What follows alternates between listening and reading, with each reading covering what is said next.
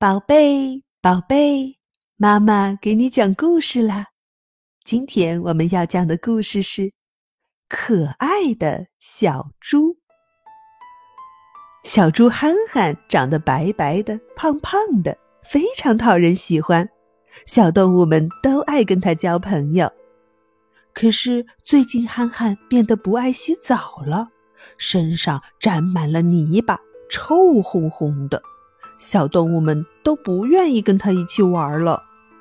有一天，小猪憨憨去参加小猫咪咪的生日宴会，在宴会上，他对大家说：“嗯，让我们一起来跳舞，帮咪咪切蛋糕吧。”可大家都不喜欢憨憨，纷纷说：“你快走开！讨厌的憨憨，臭死了！”憨憨一听，伤心的哭起来。为什么大家都不和我玩了，还嫌我臭呢？这时，大象伯伯忙走过来说：“憨憨，这都要怪你自己，谁叫你不爱洗澡呢？大家可不喜欢又脏又臭的伙伴一起玩。”小猪憨憨听了大象伯伯的话，脸一下子就红了。觉得很不好意思，赶紧跑回家洗了个澡。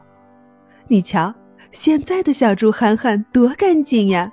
小动物们又像以前一样喜欢它了。一分钟胎教课堂，随着妊娠月份的增加，准妈妈的身体也跟着发生变化，腹部膨胀，行动开始不方便。准妈妈可能会感到不舒服、不适应。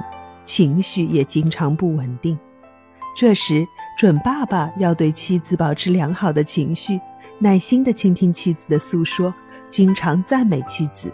例如，我喜欢你现在怀孕的样子，怀孕的女人是最美丽的，以缓解妻子的不良情绪，让妻子和胎宝宝都保持愉悦的心情。故事讲完了。接下来，让我们在阿尔法脑波音乐中享受放松和愉悦吧。